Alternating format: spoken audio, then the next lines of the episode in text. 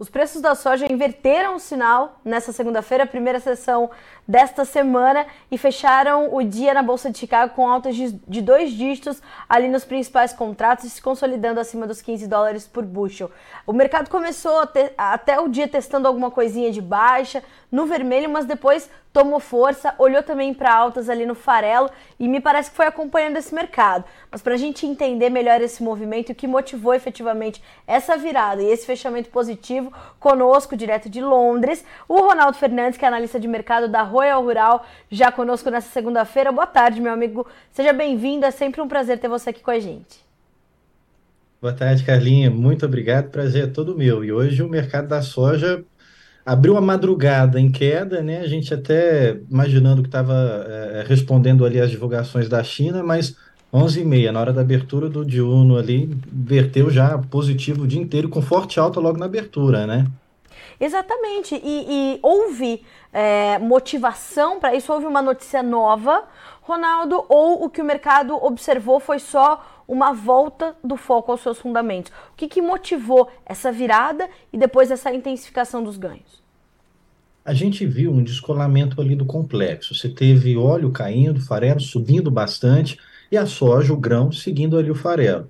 É, o, é, é como tem uma, a música, o Museu de Grandes Novidades, né? Aquela música do Renato Russo.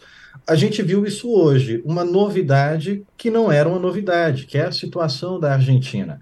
De manhã, falo de manhã bem na madrugadinha mesmo, a gente teve a divulgação da China de que o mercado estava esperando que ela fosse anunciar uma meta de crescimento de 6%. Ela vai anunciar uma meta de 5%, mas o mercado meio que não digere isso tão mal, porque os bancos chineses falam em 5,5%, mas na sexta-feira o mercado ainda não tinha digerido aquele relatório do CREA, aquela é, comissão de produtores hum. lá, de empresas rurais, falando de uma projeção bem menor para a safra da Argentina.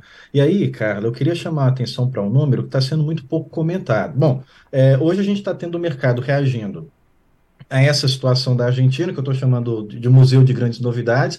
A gente já sabe que está bem difícil lá, mas esse anúncio de 20 bilhões de prejuízo, de uma safra é, menor que 30 milhões de toneladas, o mercado já está tentando antecipar o relatório uh, de depois de amanhã do FDA. Mas um, um, número que a gente não viu muita especulação a respeito dele ainda, e esse número que deve estar tá puxando sobretudo o mercado hoje, é o que, que vai vir de produção para farelo. Hum, Tanto tá. a produção argentina quanto a produção brasileira, e acima disso tudo as exportações. Se a gente for pegar as últimas divulgações do SDA, eles colocaram exportação de farelo da Argentina não muito baixa. Ano passado falaram ali em 26,5 milhões de toneladas, e agora na última divulgação estavam falando em 26,2. Então, peraí, eles não. A Argentina está reduzindo produção, a gente está imaginando uma produção menor que 30 milhões de toneladas já, e o farelo vai manter o mesmo volume de produção, o mesmo volume de exportação Sim. lá na Argentina. É, é, é isso que está pegando bastante para as cotações do farelo hoje. Se a gente olha para a produção brasileira, eu vou falar o número do SDA, todo mundo fica à vontade para concordar, para discordar, está estimando ali uma produção de farelo de quase 41 milhões de toneladas para essa temporada, que já é bem maior do que os anos passados, e uma exportação de 21 milhões de toneladas. Ou seja, o Brasil ele tem condição não só de cobrir ali o que a Argentina for quebrar em grão e natura, mas também na produção de farelo. Nessa temporada, o Brasil tem potencial de superar a Argentina em exportação de farelo. Então, é uma notícia que ainda não está digerida pelo mercado, mas se a gente for hum. olhar para essa quebra tamanha que a Argentina está é, tá esperando agora para essa safra, só redução de produção, isso tem que afetar no seu processamento, isso tem que afetar na sua exportação de produto acabado. E, obviamente, assim como o Brasil é o próximo ali na lista de exportação de grão in natura, o Brasil também é o próximo na lista na exportação de soja processada, de farelo de soja. Então, esses números também, para quarta-feira agora, são bastante esperados. Eu, eu falo até que eu estou com uma certa ansiedade de ver esse número do, do, do SDA para farelo de soja. É esperado um corte na produção, mais ou menos 4 milhões de toneladas. Isso vai impactar nas exportações o Brasil fica em foco como grande exportador de soja, então esses 4 milhões que devem reduzir na Argentina têm que ir para algum lugar, vai ter que ser dividido entre Brasil e os Estados Unidos. Estados Unidos já está com seu programa de exportação quase todo completo, ali já com mais de 90% do seu programa é, praticado. Então, o Brasil ele fica em foco dentro dessa, dessa projeção, tanto para a produção de farelo como para exportação in natura. E você acha que, de fato, o USDA pode começar a trazer esses números, apesar do seu já conhecido conservadorismo, Ronaldo?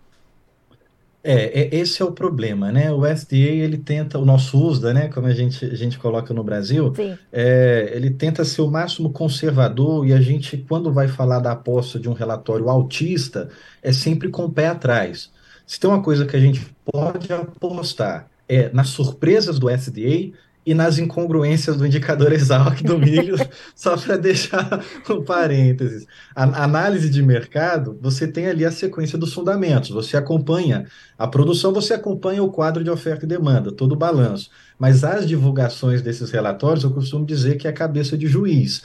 Nem sempre eles vão em linha com o que o mercado está apontando. É, eu acredito que o SDA dessa vez não tem como escapar, vai ter que apontar a realidade dos campos todos os olhos estão voltados para a América Latina agora na questão de produção, tanto de soja processada como de soja natura. Certo. Se a gente for olhar para o campo americano, que era onde eles sempre tinham ali o socorro, ah, a gente pode aumentar um pouco o estoque americano, é, dá para fazer um ajuste aqui. Os Estados Unidos, toda semana, divulga as suas novas vendas. Toda quinta-feira saem as novas vendas americanas. O SDA projetou, até o último relatório, quarta-feira que vem tudo pode mudar, projetou que os Estados Unidos iriam exportar 54 milhões de toneladas de soja nessa temporada, que encerra em 31 de outubro. Eles já exportaram 48, 49. Já venderam, aliás, não exportaram, já venderam, está embarcando esse volume ainda. Já venderam quase 49 milhões de toneladas. Mais de 90% do programa já está completo. Então, mais uma expectativa para o relatório de quarta-feira eles, ou os Estados Unidos vai ter que parar de vender soja, ou eles vão ter que aumentar essa, essa projeção de exportação americana também, que eu Sim. imagino que deva acontecer também para ajudar a cobrir essa redução da Argentina. Então, eu acho que o relatório ele não vai ter como correr, ele vai ter que, que marcar o que está acontecendo no mercado. É, você está reduzindo a, a oferta, e não pode mexer na demanda. A gente está vendo o consumo interno pleno, vapor aí. Óleo é, com perspectiva de alta para consumo no Brasil, farelo com perspectiva de alta para cobrir também a Argentina. Então, o relatório de quarta-feira é, tem uma tarefa difícil de fechar o quadro de oferta e demanda. É interessante porque ele, eles vão ter que também mexer dessa forma e inevita inevitavelmente nos seus estoques finais, portanto, que já são apertados.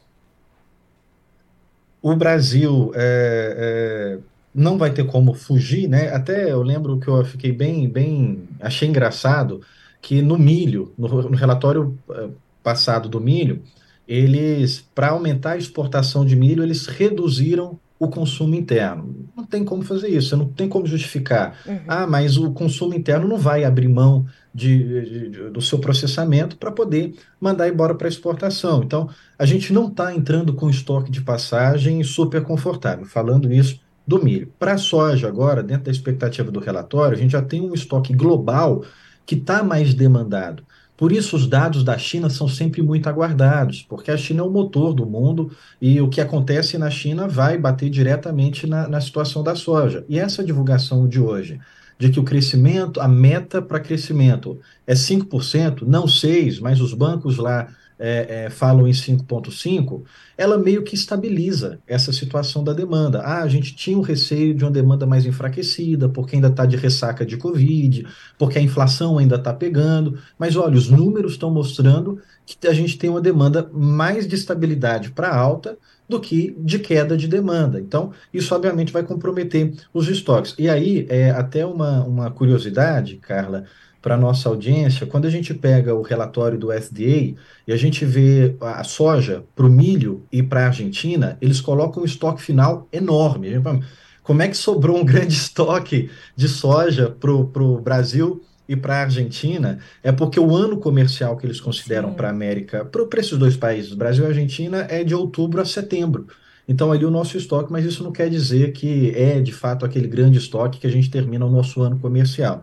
Então, é a pressão. Hoje a gente tem o um mercado tentando antecipar esse relatório de, de, de quarta-feira agora, e a gente tem um mercado que pode não estar tá ainda precificando toda a situação da quebra da Argentina. A gente tem o, o sul do Brasil também sofrendo um pouco. Então, é, do meu ponto de vista, para. E aí eu já entro numa, numa pergunta que eu imagino que você, que você deva trazer. Ainda bem que é... você já está acostumado, você já é de casa.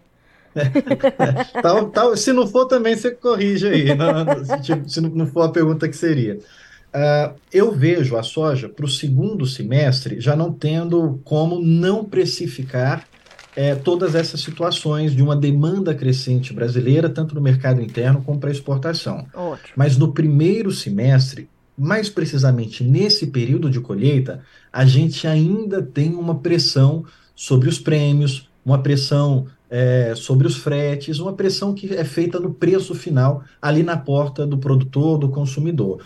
Então, do meu ponto de vista, nesse primeiro semestre, com todas essas notícias que a gente está falando, a gente ainda pode ter uma soja pressionada nos preços. Por quê? É, a soja ela é um produto que, que comprime a inflação do mundo todo, sobretudo da China. A soja é um produto que pressiona a inflação. Então, se a gente fala em soja alta, a gente está falando de inflações cada vez mais pressionadas. E isso é o calcanhar de Aquiles ou a pedra no sapato de todos os políticos do mundo, quando a inflação começa a ficar muito alta.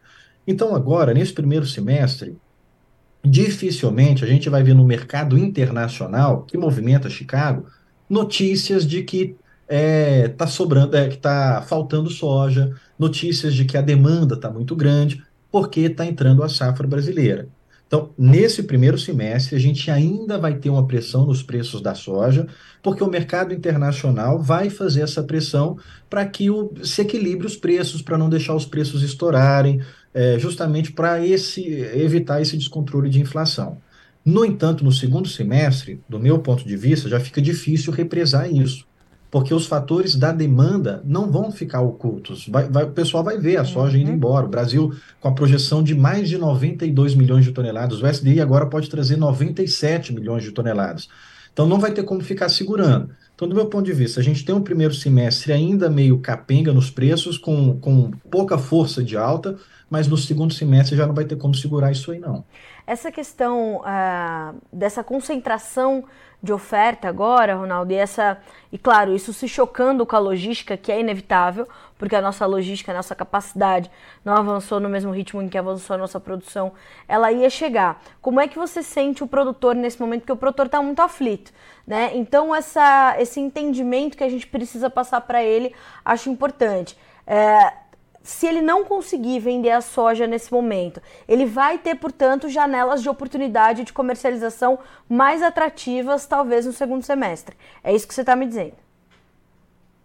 Carla, eu acredito que a gente vai ter essa, essa oportunidade de preços melhores ali para o segundo semestre. A gente tem dois problemas que colocam isso em risco. O primeiro problema é a pressão do primeiro semestre agora para onde ela vai levar os níveis da soja. Para fazer um, um, desenho simples, a, a gente está, vou falar o nível de 150, preço da soja 150 é, em algumas praças do Brasil. Se esse preço agora vai para 140, não acredito que vá, mas hipoteticamente vai para 140. Se lá no segundo semestre ele voltar para 150, não fez sentido. Ah, mas foi uma alta, mas uma alta para os níveis que estavam agora. Aí não fez sentido ele segurar. Segundo ponto, quanto que é o custo para ele manter isso armazenado? Então, quais são as oportunidades de venda? Não acho que elas vão ser só lá no segundo semestre. Agora a gente pode ter oportunidade de venda conforme os prêmios forem refletidos. Conforme a gente vai acompanhando o line-up, e aí vão surgindo novos volumes e volumes expressivos, a gente tem um line-up agora para fevereiro com mais de 13 milhões de toneladas. É um grande volume para fevereiro é, conforme é, a, a, o apetite do mercado internacional vai vindo, a gente vai ter repiques de prêmio. O prêmio vai dar um salto. Eu não estou falando prêmio de farelo, não, estou falando prêmio da soja direto Sim. mesmo. Então, nesses repiques de prêmio, podem ser uma oportunidade já para fazer uma trava agora mesmo. Não necessariamente precisa esperar lá o segundo semestre para fechar alguma coisa. Agora, do meu ponto de vista, a gente pode ter um movimento ainda pressionando para baixo agora e no segundo semestre fazer um movimento de pressão de alta. Só que quais níveis essa pressão de baixa vai levar a soja e quais níveis essa pressão de alta vai trazer? Vai superar ou vai só devolver para o preço que estava? Então, a minha sugestão para o produtor é aproveitar os prêmios conforme eles vão dando repique, porque isso vai acontecer, uhum. isso já tem acontecido, e, e fazer a conta, né? O que, que, o que, que seria é, rentável para ele, vender agora ou deixar isso armazenado, seja em silo bolsa ou em algum armazém, porque a gente sabe que o Brasil é, não tem a, ainda a capacidade estática necessária. É, não é que a gente tem excesso de soja, é que a gente precisa ainda construir mais silos, mais armazéns, né? É interessante que hoje eu conversei com o presidente da ProSoja Bahia, ele me dizia, Carla, a, a, preocupação é que a gente está com uma, uma, uma, armazenagem sobre rodas, né? A gente está vendo muito produtor ter que deixar so, a soja na, no caminhão para poder fazer essa, essa logística e garantir essa armazenagem, o que tira um pouco da competitividade dele, né, Ronaldo? Porque às vezes ele tem que fazer negócios ou avançar com vendas efetivas uh, no momento que o mercado não é o melhor para ele, né? Eu escutei uma expressão de um produtor americano na colheita desse ano que eu achei bastante interessante. Eu tenho repetido ela cada vez que eu posso. É, na época que os Estados Unidos, que o rio Mississippi estava baixo, aquela grande seca e o calado não, não era suficiente para as barcaças passarem, eu escutei um produtor falar assim: olha, a gente não está conseguindo transformar o grão em dinheiro. Porque é, é, essa é a conversão, né? A gente converte real para dólar, para libra, para euro e o produtor converte grão em, em dinheiro, em, em, em, reais por saca. Né? É, dentro dessa, dessa limitação que a gente tem da nossa capacidade estática, dificulta o produtor fazer essa conversão.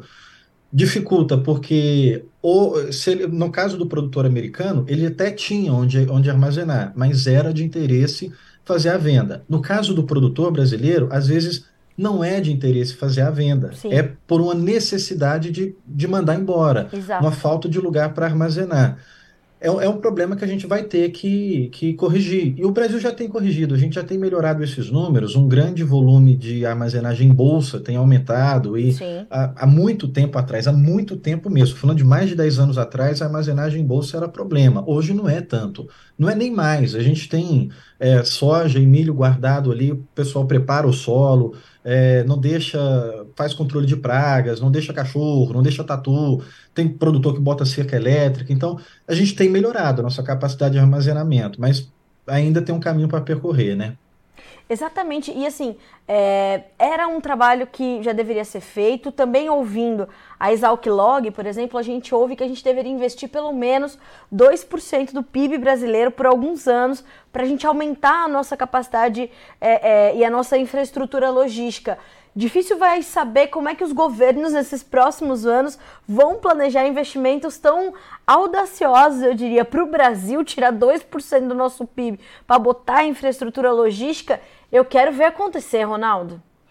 A gente está vendo é o produtor, o, o agronegócio tirar do PIB dele para botar no bolso do governo.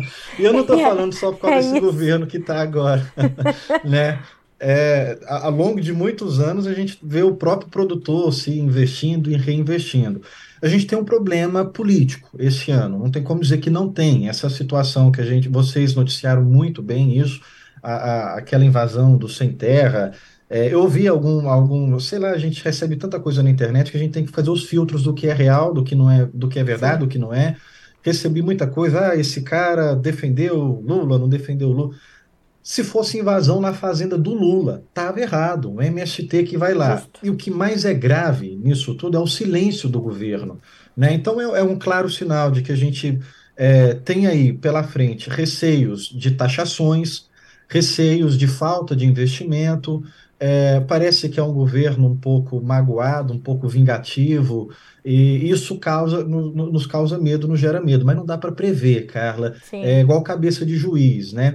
O que eu tenho ah, observado nesses últimos dias é que não está sendo uma, uma política fácil para o governo. Ele vai enfrentar, não é o mesmo Lula lá de quando ele ganhou a primeira vez é, e não é o mesmo país de quando ele gerou a primeira vez. A gente tem uma população muito mais envolvida, muito mais engajada, uma mídia muito mais dentro do cenário político. Então, crises do governo vão vir pela frente é, e é, é, essa falta de investimento vai ser pauta em muitos momentos do nosso assunto. Mas a gente tem visto que o produtor tem reservado ali no seu planejamento para investir. Agora, é, é fazer o máximo possível, o que, o que puder ser terminado para a safrinha de milho, né? Que está plantando e é a próxima que vai desafiar a nossa capacidade de armazenagem. Mas é, para esse ano, vamos ter que tocar do jeito que está, colher. É, eu recebi muita notícia aqui no mercado internacional de dificuldades nos portos, Sim. muita fila, é natural, é natural, mas estamos é, traçando os caminhos para melhorar isso. A gente não sabe quando, né? Mas nesse ano a gente ainda vai ter isso aí para enfrentar. Ronaldo, você faz sempre um. Você e a Royal, Royal Rural, você sempre fazem um levantamento do nosso line-up. Como é que a gente está nesse momento? O que, que a gente tem aí previsto? E como é que você está vendo esse avanço da nossa, do nosso escoamento da soja pelos portos? Ó, é, antes de falar do line-up da, da soja, Sim. só fazer um breve comentário aqui do line-up do milho, claro. porque a gente vê as exportações de milho, elas crescem ali a partir de julho e depois elas vão reduzindo. Janeiro, fevereiro, você já não vê quase exportação de milho, né? Ah, no ano, nesse ano, olha, no ano passado, 2022, a gente viu um forte movimento de exportação de milho. Você começa ali em julho e em janeiro, fevereiro já vai zerando. Nesse ano, a gente já exportou 6 milhões de toneladas é, em janeiro. Foi um, um, um baita volume também para fevereiro ali de milho, 2,2 milhões de toneladas. É, e a gente já tem line-up para março com quase um milhão de toneladas de milho. É um grande volume nomeado de milho no line-up para março. Ah, mas janeiro exportou 6 milhões, quase 1 milhão para. É que março não vai nada, é zero. E a gente tem 800 mil toneladas nomeadas de milho. Para soja, são 14 milhões, mais de 14 milhões de toneladas nomeadas ali para sair em fevereiro. É de longe, pra, desculpa, para sair em março. Hum. É de longe o nosso maior volume de exportação é, de soja em março. Então, tudo está caminhando para a gente concretizar esses 97. Agora, o porto consegue exportar? Consegue, mas vai enfrentar uma certa dificuldade, você tendo um volume não praticado para o milho, junto com um baita de um volume para a soja. Então, Sim. ah, é, tem superprodução. A gente tem uma grande produção de milho, a gente tem uma grande produção de soja, mas a gente tem um grande escoamento, um super escoamento. Então, é, é, o line-up para soja são mais de 14 milhões de toneladas e o line-up para milho em março, mais de, de 800 mil toneladas está é, tá sendo represado. Não tem como dizer que não está não tá sendo represado o preço. Falta ainda parte desse movimento de demanda ser passado na precificação. E aí, infelizmente, ao que eu estou dizendo, eu imagino que isso não vai ser feito nesse primeiro semestre. Mas quando vir no segundo semestre, vai ter que colocar em conta essa todo esse, esse volume escoado, né? Certo. Ronaldo, é, como é que a gente vai ver os prêmios se comportando diante disso? A gente ainda tem a possibilidade de ver os prêmios cederem mais para a soja brasileira, diante disso tudo que você está me trazendo? Bem, bem resumido, para que, que serve o prêmio? Para controlar a diferença de Chicago, da, das praças. Né? A gente coloca ali no prêmio frete, mas o que, que seria o prêmio? Seria o preço de Chicago, a diferença do Brasil e os Estados Unidos, uma soja para lá, um exemplo, a diferença do Brasil para a China, toda essa conta, essa correção, esse equilíbrio dos preços com a Bolsa de Chicago, ela vai estar embutida no prêmio. Então, se a gente chegar a ver Chicago subindo, subindo, subindo, o prêmio ele vai ter que fazer a correção e vir a negativo. A gente tem visto os prêmios negativos para os vencimentos mais curtos, para o spot, onde a gente tem a bolsa, é, agora até o fechamento acima de 15, né? É, então, bolsa acima de 15, a gente está tendo os prêmios negativos. Mais a longo prazo, falar de junho, julho em diante, uhum. os prêmios já são positivos. Agora, Carla, eu penso que a tela, a bolsa ali, a gente já esquece o vencimento H, porque ele sai da tela agora dia 14, e lá em Chicago tem entrega física. Sim. Então, quando tem entrega física, fica muito descolado o primeiro vencimento, porque é a indicação de quem realmente quer deixar o caminhão lá, de quem quer carregar lá, lá no armazém da bolsa. Mas olhando para os próximos vencimentos, maio ali, 15,30, 15,30 dólares por bushel, do meu ponto de vista, se ele caminhar para 15,50 e romper os 15,50, a gente entrou numa tendência forte de alta, mas dificilmente ele faria isso. A gente está vendo ele caminhar é, perto dos 15,30, bate nos 15,30 e volta. Então hoje é um dia extremamente importante para a gente ver se ele vai conseguir romper esses 15,30. Se ele rompe os 15,30, chega a 15,50, rompe 15,50, aí, aí dos 15,50 para cima vira, vira forte alta. O que a gente tem assistido é ele não conseguir romper esses 15,30. Então, se ele cai, aí o prêmio vai ter que ficar nessa de equilibrar a conta. Hum. Peraí, Chicago acima de 15,30 vai ter que ser prêmio negativo. Tá. Uh, Chicago abaixo de 15,30, o prêmio vai ficar ali é, é, mais no 0 a 0, entre positivo, entre 0 a 0 para os vencimentos mais curtos. Né? Mas dificilmente a gente vê uh, uh, o mercado conseguindo deslanchar enquanto a gente ainda está colhendo. Talvez depois de passar da colheita, essa pressão já, já vai embora e o mercado consiga girar mais livre, né? mais livre de olho na demanda. Mas acho importante que, quando a gente faz quase que um resumo da tua, da tua entrevista de hoje, Ronaldo, a gente consegue entender que não existe tanta soja assim no mundo, é só mesmo uma concentração de volume disponível agora, mais do que uma oferta confortável, globalmente falando, de soja, né? É, eu, eu falo, falei bastante com alguns colegas, alguns clientes nossos ali da Royal, que você dificilmente vai ver no cenário internacional as notícias de que tem problema de oferta de soja, porque é, tem problema de oferta de soja. E, e qual que é o paradoxo disso? Porque o mercado precisa da soja brasileira, mais do que nunca precisou na história. O mercado internacional precisa que o Brasil entregue bons volumes de soja pela situação da Argentina, pela situação do farelo. Então a gente vai ver muita notícia fomentada de uma super safra, muita notícia fomentada de dificuldade de, de entrega por muita soja e pouco caminhão. É, mas esse é o cenário das notícias no mercado internacional que quer comprar baixo, que precisa segurar a inflação. Sim. Dentro da realidade, que aí eu, eu, volto a frisar que a gente não vai conseguir represar, segurar antes do segundo semestre, a gente tem um cenário muito demandado e toda essa oferta de soja ainda é, vai ser dentro da régua de um cenário extremamente com fome, extremamente demandado pela soja. Tá certo. Ronaldo, a gente vai continuar acompanhando, a gente vai sempre é, manter esse contato né, direto contigo para trazer esses números, essas essas análises sempre, sempre muito amplas, que eu gosto dessa, dessa sua análise que vai juntando ali com a economia, o financeiro, o macro cenário. Então, sempre bom ter você com a gente. Obrigada mais uma vez, meu amigo. Você é sempre muito bem-vindo, é de casa, como eu disse. Volte sempre. Ellen, eu que agradeço, e como eu costumo dizer aqui quando a gente termina, eu espero que tenha ajudado, porque muitas vezes as informações são tantas no nosso cenário que mais confundem do que esclarece. Mas é, eu disse isso com o Alexander da última vez, é um quebra-cabeça, eu espero estar aqui para a gente montando junto esse quebra-cabeça assim que as peças são entregues para o mercado. Obrigado Quarta-feira tem, quarta tem peça, hein? Quarta-feira é dia Muita. de peças novas chegando ao mercado e a gente vai estar junto para tratar disso com certeza. Obrigada, meu amigo. Boa semana para ti, viu? Obrigado. Proteja, proteja-se um do frio, garoto, pelo amor de Deus. Pode deixar, tô todo machucado aqui. Pode deixar. Obrigado. Obrigada, Ronaldo. Até, até a próxima. Obrigada.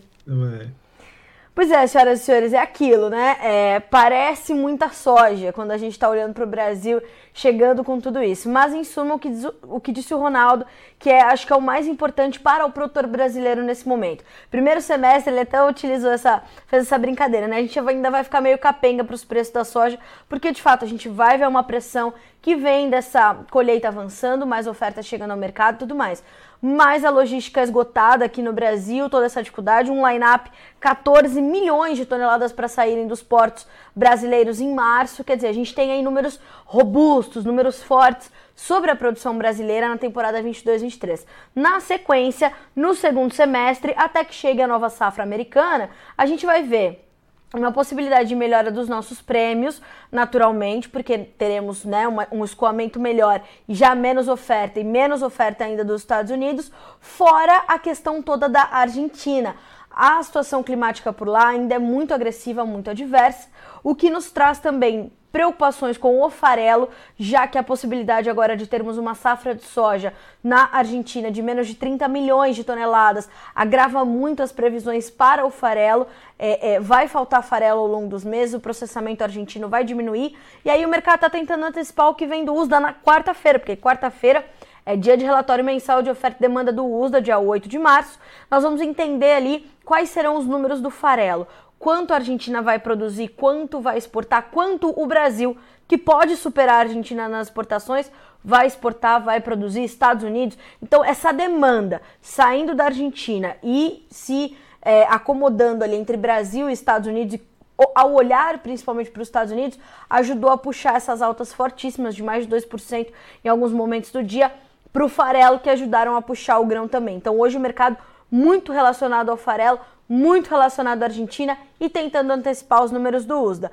Para o Brasil, a gente teve, claro, uma pequena ajuda dessa situação toda do, do, de Chicago, mas quando a gente olha, por exemplo, para o dólar, que fechou com 0,7% de queda, ou está caminhando para fechar com 0,7% de queda, R$ 5,17, a gente vai ver que uma coisa acabou neutralizando a outra.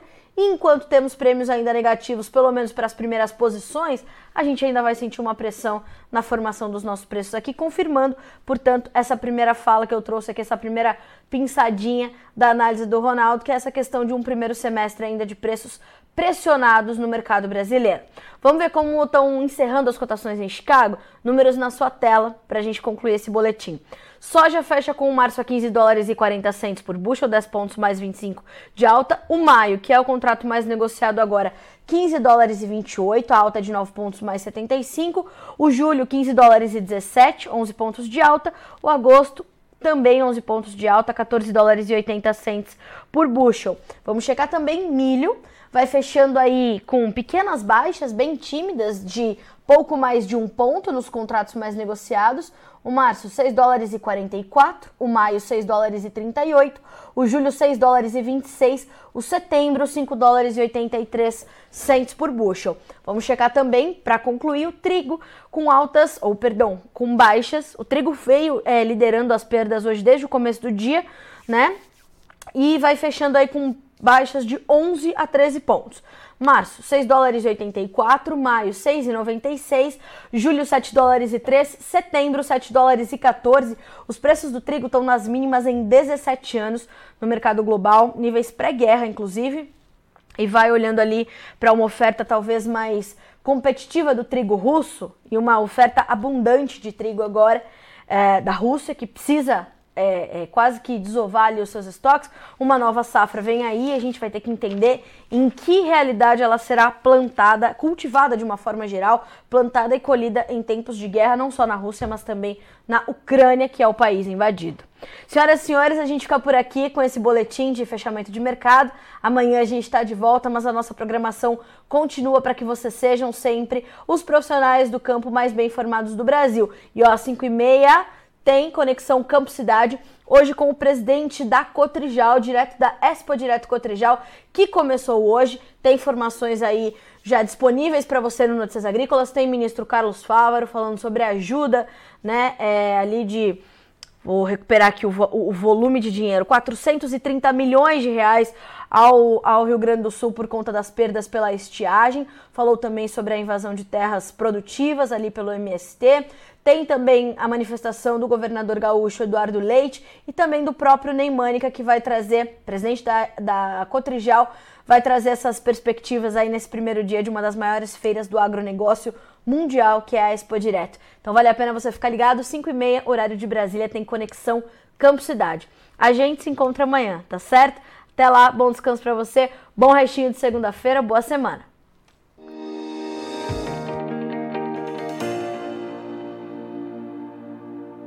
Participe das nossas mídias sociais no Facebook Notícias Agrícolas, no Instagram arroba Notícias Agrícolas e em nosso Twitter arroba Noteagri. E para assistir todos os vídeos, se inscreva no YouTube, na Twitch, no Notícias Agrícolas Oficial.